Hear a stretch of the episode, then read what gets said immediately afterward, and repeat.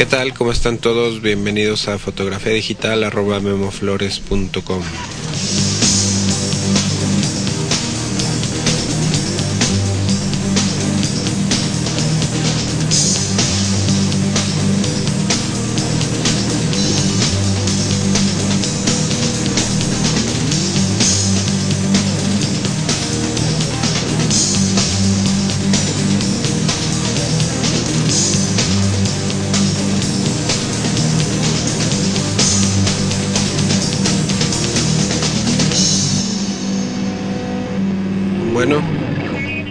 pues bienvenidos al capítulo 12 de este taller en línea sobre fotografía digital.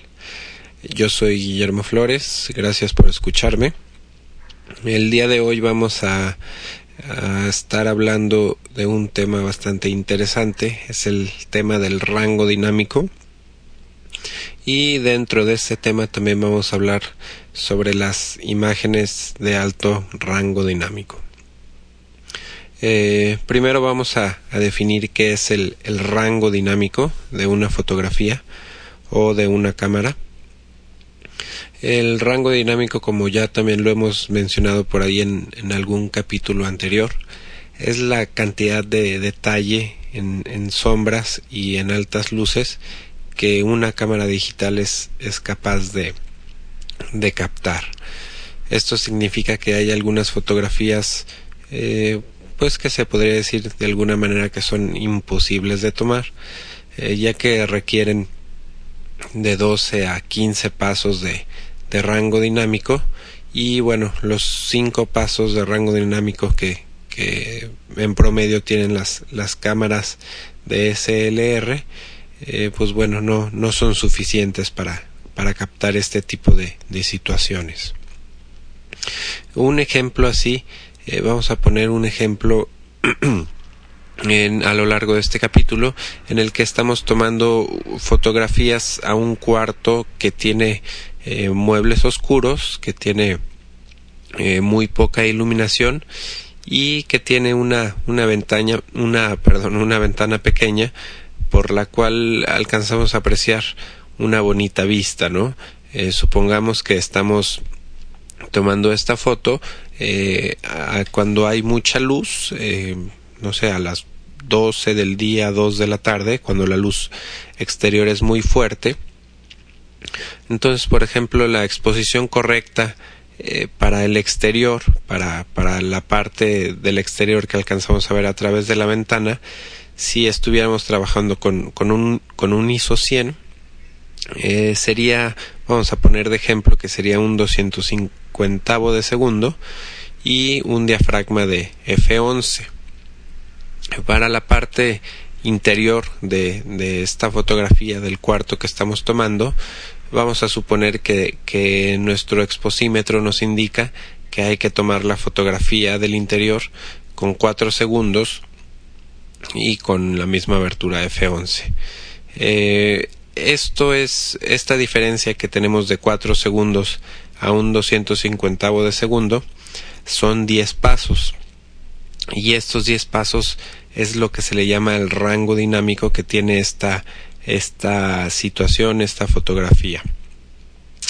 Eh, pues ninguna cámara eh, DSLR es capaz de tomar esta foto, pero eh, pues existen alternativas y soluciones para para poder lograr una buena foto. Eh, la primera opción, y en lo personal pues la que más utilizo, es equilibrar las luces eh, con, un, con un flash o con varios flashes.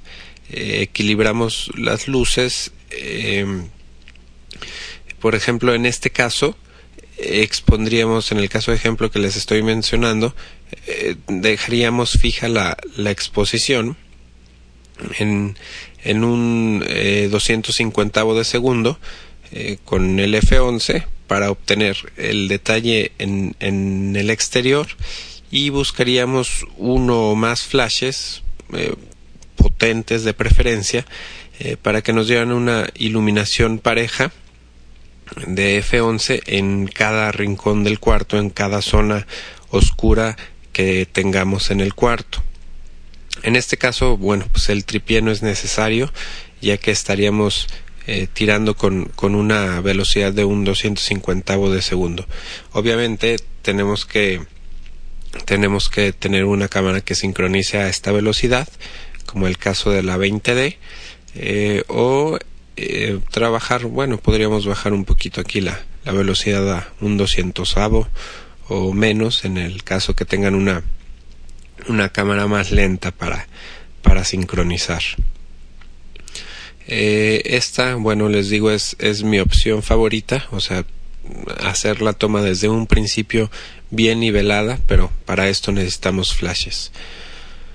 En el caso de que eh, no, no podamos trabajar con flashes, tenemos, tenemos otra opción que es hacer una foto de alto rango dinámico o también como si, conocida como como una imagen HDR que eso significa High Dynamic Range eh, ¿qué, es, ¿Qué es esto HDR o, High Dynamic Range? O bueno, en español, una imagen de alto rango dinámico.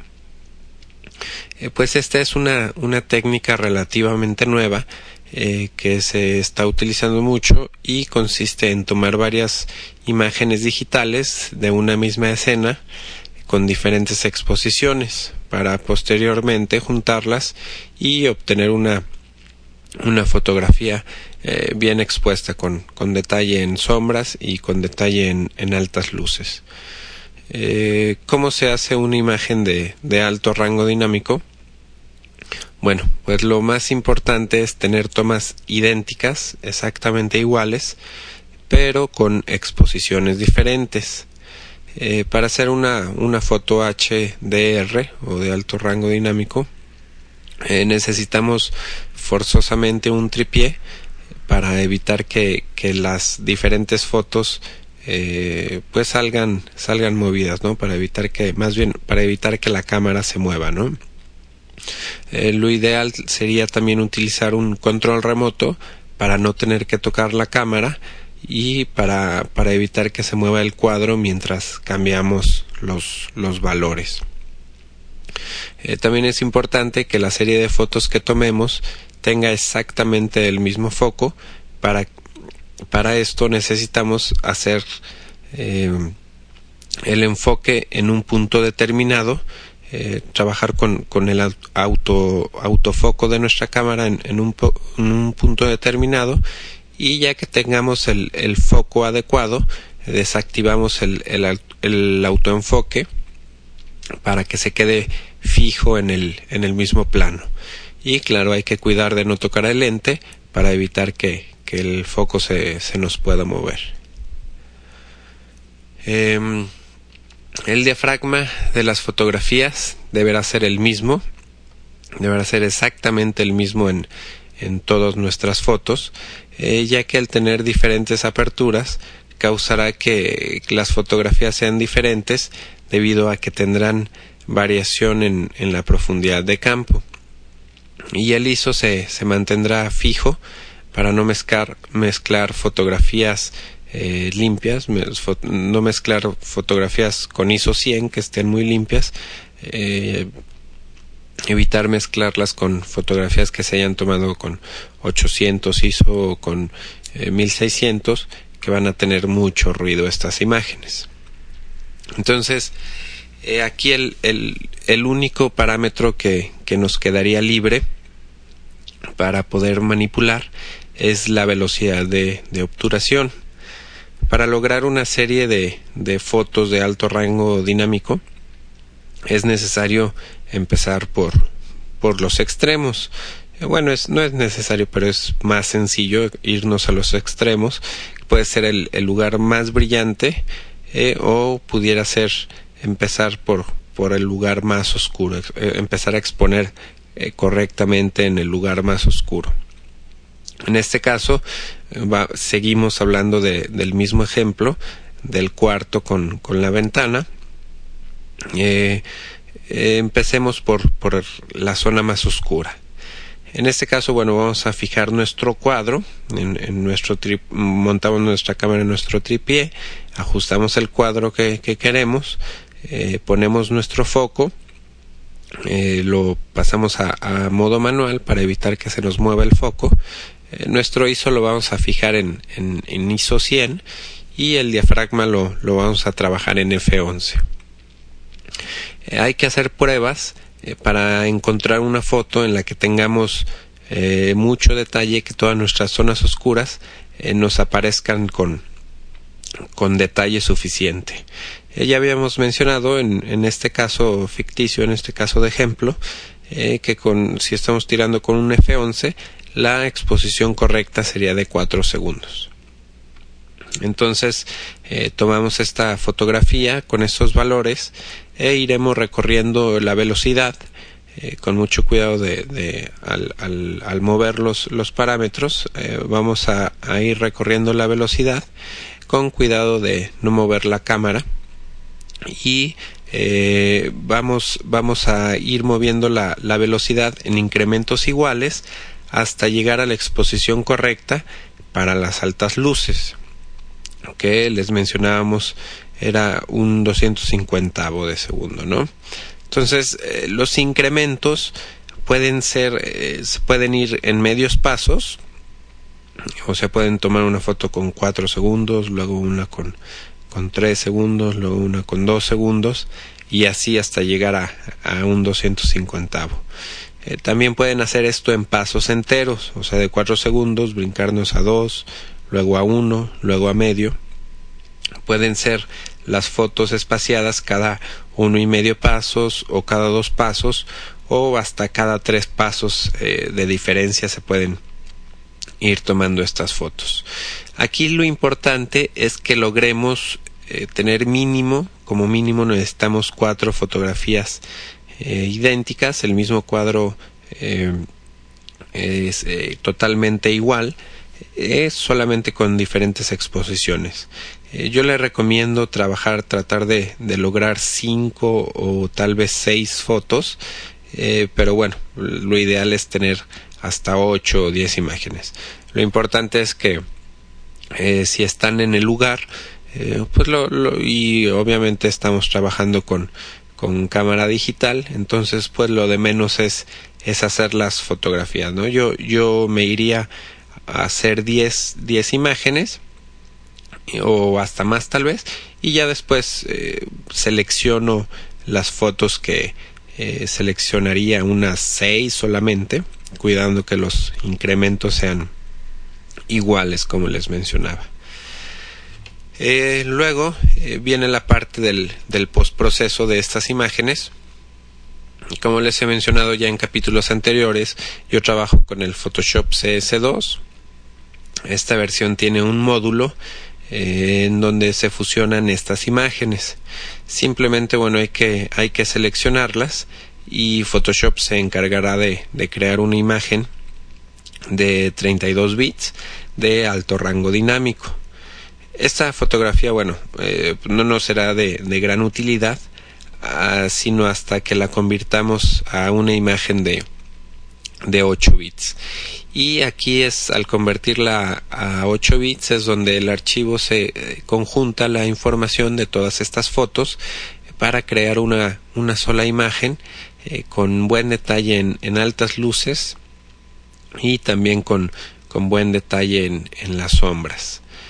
Eh, hay alguna, algunas técnicas y métodos más sencillos y más prácticos, sobre todo para cuando, cuando no cargamos tripié y cuando no podemos tomar eh, dos fotos o más eh, cuadros idénticos, ¿no? Eh, en, en, estos casos lo que yo hago es, es, tomar una sola fotografía, RAW obviamente, una, con una exposición eh, promedio adecuada, con una exposición en la que más o menos tenga detalle en sombras y más o menos tenga detalle en, en altas luces, buscar una, una exposición neutral, digamos. la voy a tomar en RAW y en el postproceso eh, voy a abrir dos veces esta, esta misma imagen. Una la voy a hacer eh, ligeramente clara y la otra la voy a, a, abrir, le voy a dar parámetros y la voy a hacer un poco un poco más oscura.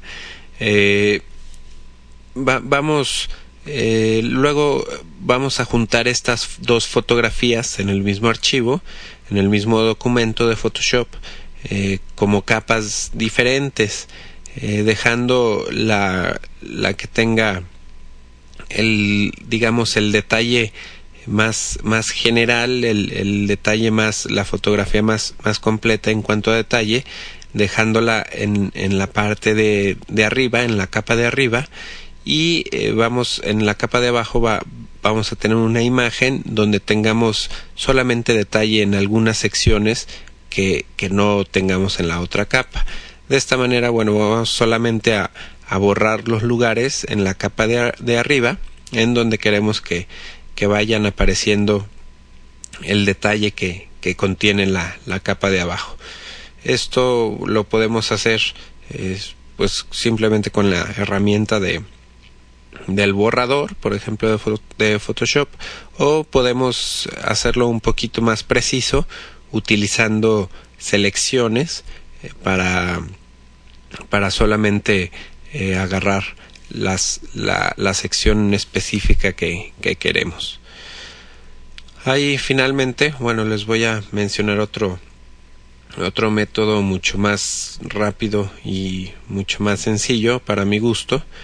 Eh, consiste, bueno, en, en, también cuando no tenemos oportunidad de, de tomar diferentes fotos, cuando no tenemos un tripié, igual tomamos la, la fotografía con, con un valor eh, más o menos general. Y vamos a abrir otra vez dos veces la misma foto RAW obviamente. Una ligeramente clara la otra ligeramente más oscura. Y vamos a poner la clara eh, encima de la de la foto oscura. Esto es en el mismo documento manejando capas no dejamos la oscura abajo la clara encima. Y vamos a, a jugar vamos a probar con los valores de la, de la opacidad de la capa y con el modo de, de mezcla de las capas. Esto es eh, lo que, bueno, yo tengo la, la, versión en inglés del Photoshop. Esto es lo que se le llama blending change en, en las capas, ¿no? Eh, dependiendo de la foto, eh, los, los valores, pues obviamente van a ser diferentes, por eso les digo que tenemos que jugar, experimentar aquí con estos valores, pero por ejemplo, a mí me funciona eh, la mayoría de las veces eh, la, la, opacidad eh, la pongo en un 50% y la, el, el blending change lo, lo tengo en, en, en modo normal e, o también me funciona mucho el mismo, el mismo, la misma opacidad del 50%, pero utilizando un modo diferente que se llama screen, que bueno, la traducción al español literal sería pantalla. Eh, pero estos son más o menos los, los valores que, que generalmente utilizo. Utilizamos dos capas diferentes y jugamos ahí con los valores de, de con los porcentajes y con los modos de, de mezcla de las dos capas. De esta manera van a encontrar que, que las dos fotografías idénticas obviamente tienen que estar ajustadas exactamente en la misma posición. Vamos a encontrar que, que manipulando estos, estos valores vamos a, a encontrar eh, vamos a lograr sacar más detalle en las sombras y en las altas luces. Eh, esto, bueno, es parte de, de, de postproceso, pero como les, les dije al principio, el método que, que prefiero yo utilizar es eh, desde un principio hacer la toma bien hecha, eh, rellenando con, con flashes si es necesario y el postproceso eh, me gusta dejarlo o, o, trato de dejarlo solamente como, como opción cuando, cuando no tenemos más remedio, cuando no tenemos el equipo indicado para tomar la, fotografía, bueno, el postproceso viene a ser una, una buena opción. Eh, pues bueno, esto, esto fue todo eh, lo referente a imágenes de alto rango dinámico o eh, imágenes de High Dynamic Range, como se les conoce en, en inglés. Pues muchas gracias por escucharme. Eh, escríbanme cualquier duda a mi correo que es info arroba y pues nos vemos la próxima. Gracias. Bye.